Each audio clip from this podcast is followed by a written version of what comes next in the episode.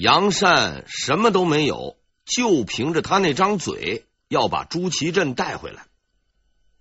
他带领着使团来到了瓦剌的营地，见到了野先派来迎接他的使者，在为他举行的欢迎宴会上，杨善经历了第一次严峻的考验。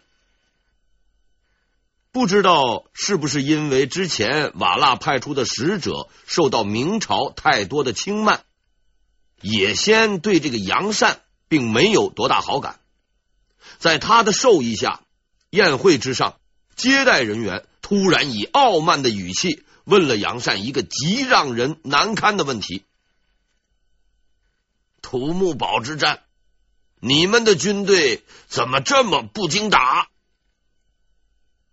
杨善呢，正在那儿埋头大吃，听到这个故意找茬的问题，抬起了头，直视着对方挑衅的眼神。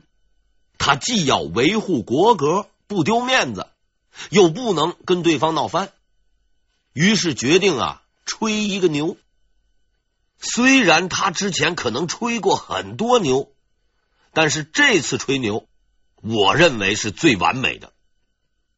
杨善呐，突然叹了口气，说道：“唉，有些事情我原本是不想说的，但是到了现在这个时候，还是告诉你们吧。”这句话说的，对方一愣，连忙就追问原因。杨善呢，看似很不情愿的接着说。土木堡之战时，我们的主力部队不在京城，全部出征到南方去了。王震率军轻率而动，才会失败。现在南征的部队已经全部回来了，有二十万人呐，再加上新练的三十万军队，全部经过严格的训练，随时可以作战。野仙的使者听完这番话，不由得倒抽了一口凉气。可他们不知道，更加耸人听闻的还在后面。六十多岁的杨善摆出老奶奶给小孙子讲鬼故事的架势，绘声绘色的对他们说：“除了主力部队已经准备好之外，我们在边界。”还埋伏了很多火枪和带毒的弓弩，你们的人马被打中就必死无疑。而且呀，我们还在交通要道上安放了很多铁锥，你们的骑兵一踩上，马蹄就会被刺穿，根本无法行动。估计这个杨老先生还是一个擅长编恐怖故事的人。他煞有介事的对脸都吓得发白的瓦剌人说：“实话告诉你们，每天夜里你们睡觉的时候，我们都要派很多刺客去偷看你们的营帐，来无影去无踪，你们还不知道吧？”杨善结束了他的牛皮，微笑着抬起头。看着对面那些吓得目瞪口呆的瓦剌人，脸色突然一变，换上了一副悲天悯人的表情，发出了一声叹息：“唉，可惜这些都没用了。”瓦剌人刚刚被这位仁兄诡异可怕的故事吓得不行，突然。又看他脸色由阴转晴，搞不懂他玩什么花样，便追问他为什么。咱们已经讲和了，彼此之间就像兄弟一样，怎么还用得上这些呢？瓦剌人笑了，他们终于不用担心那些火枪、铁锥和刺客了。杨善也笑了。因为他又成功的讲了一个动人的故事，结束了这场饭局。杨善动身去见野仙，在那里等待他的将是一场真正的考验。果然，谈话一开始就出现了问题，因为野仙发火了，向大明朝廷提出了一连串的责难。为什么你们压低我们马匹的价格？为什么你们卖给我们的布匹都是捡破了的劣等货？为什么我们的使者经常被你们扣留？为什么你们要减少每年给我们的封赏？问完了之后，叶先咄咄逼人的看着杨善，等待着他的回答。他提出的这些问题确实都是事实。但杨善作为一个只管礼仪的官员，这些国家大政方针问题根本就没他的份儿，更不用说对外发言了。但是现在他必须回答。杨善呐，笑了笑，对野仙说道：“ 太师不要生气。”其实我们并没有压低马的价格啊！太师给我们送马过来，马价逐年上升，我们买不起，却又不忍心拒绝太师，只好略微的降低价格。哎，这也是不得已的呀！您想想啊，现在的马价比最初的时候还是高了很多呀。至于布匹被剪坏的事情，我们深表遗憾，也已经严厉查处了相关责任人员。您送来的马匹不也有那不好的吗？这自然也不是您的意思吧？野仙连忙答道：“当然，当然，我可以保证，这绝对不是我的安排。”此时，大明朝廷选派的最佳辩论手杨善已经进入了状态。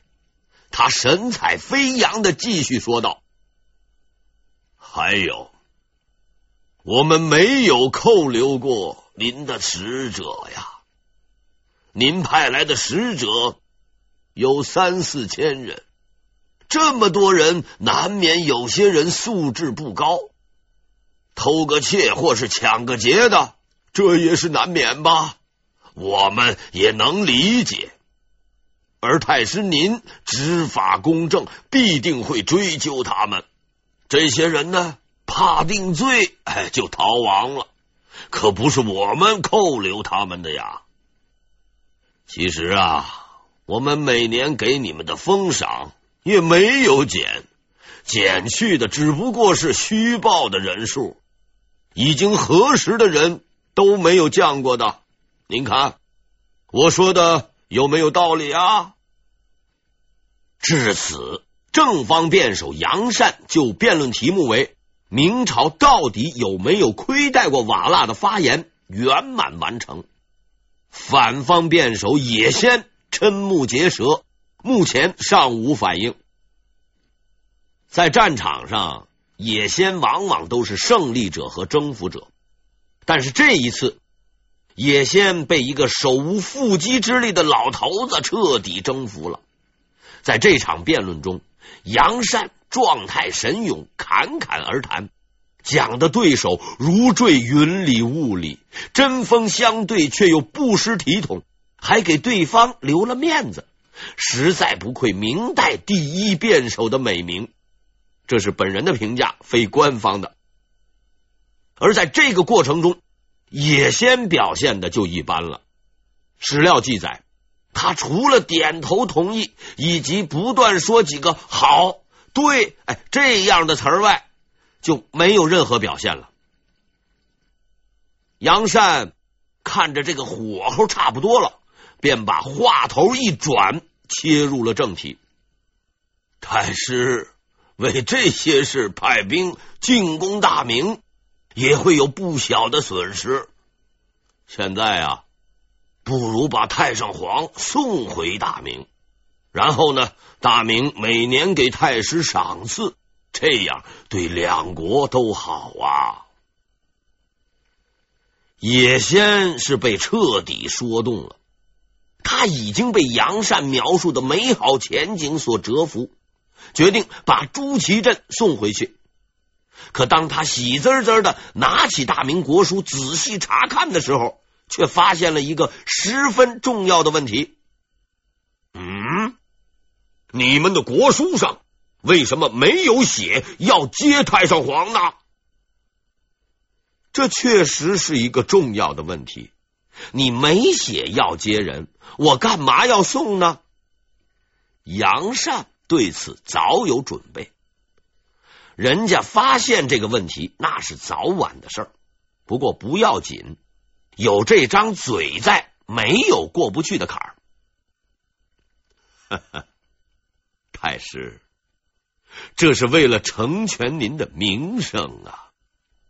国书上故意不写，是为了让太师自己来做这件事。您想啊，要是在国书上写出来，太师您不就成了奉命行事了吗？这可是大明的一片苦心呐！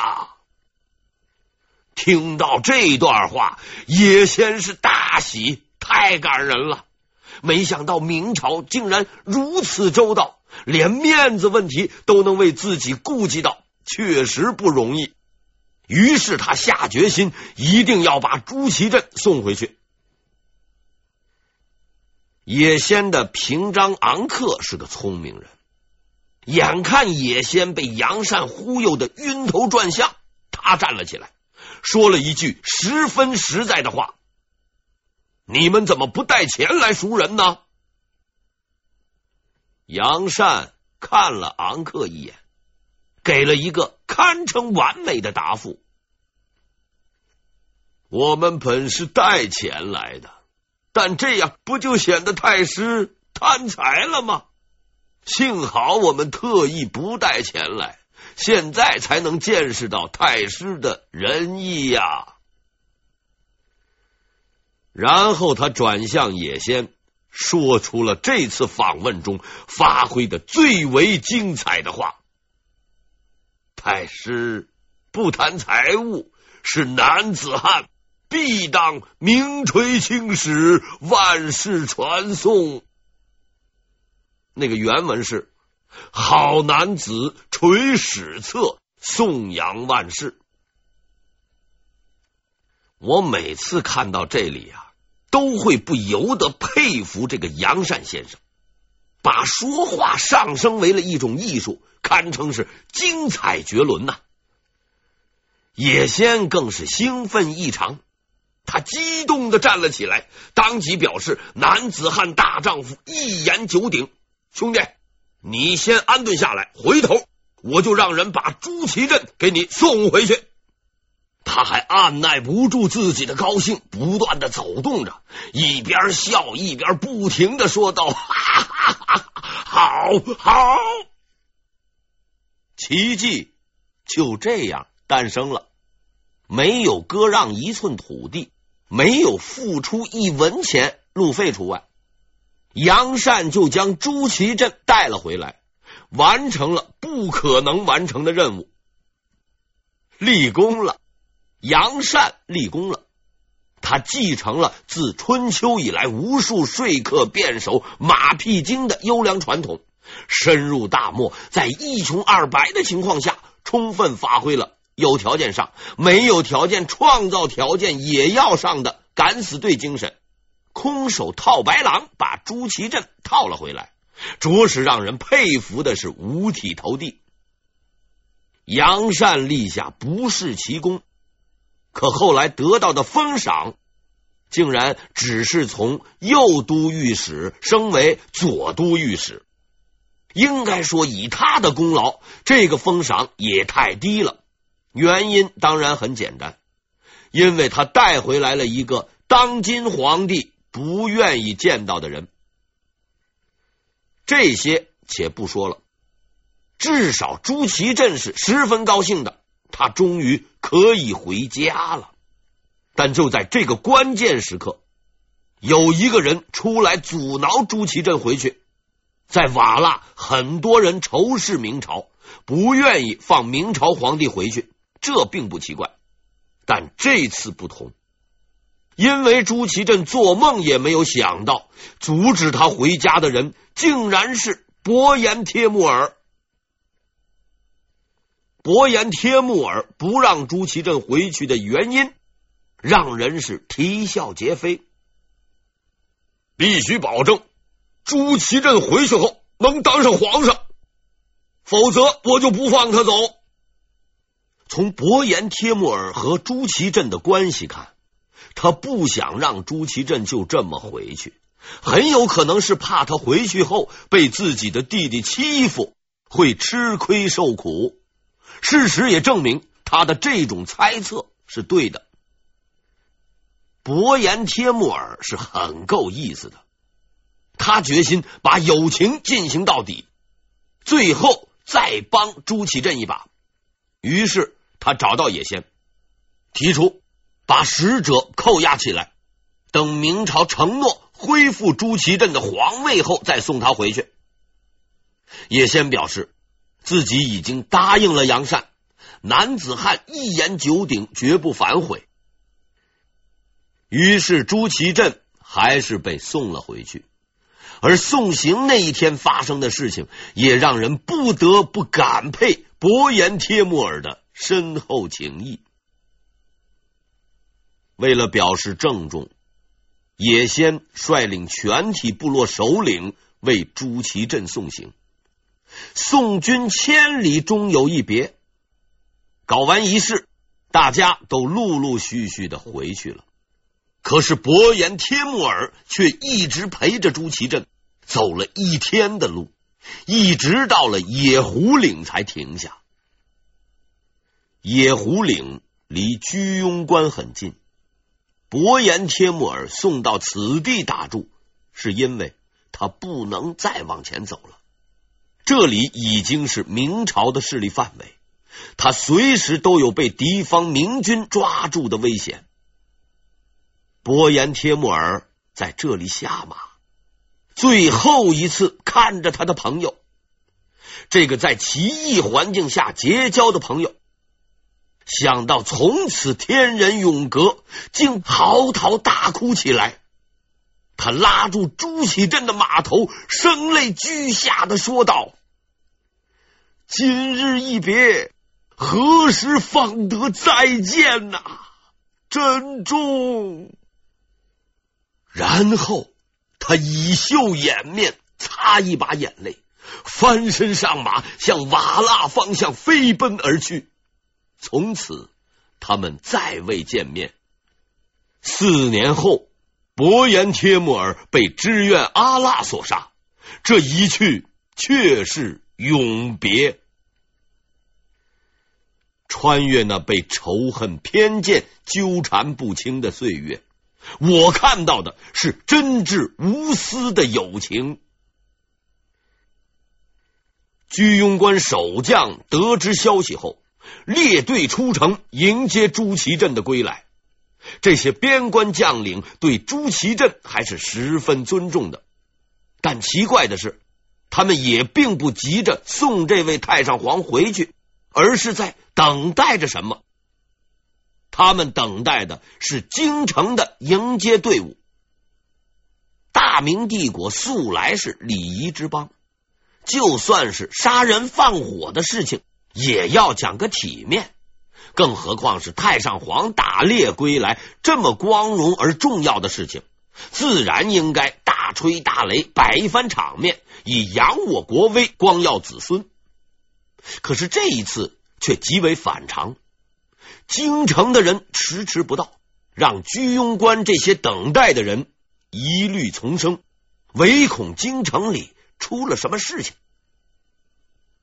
京城里确实出事了。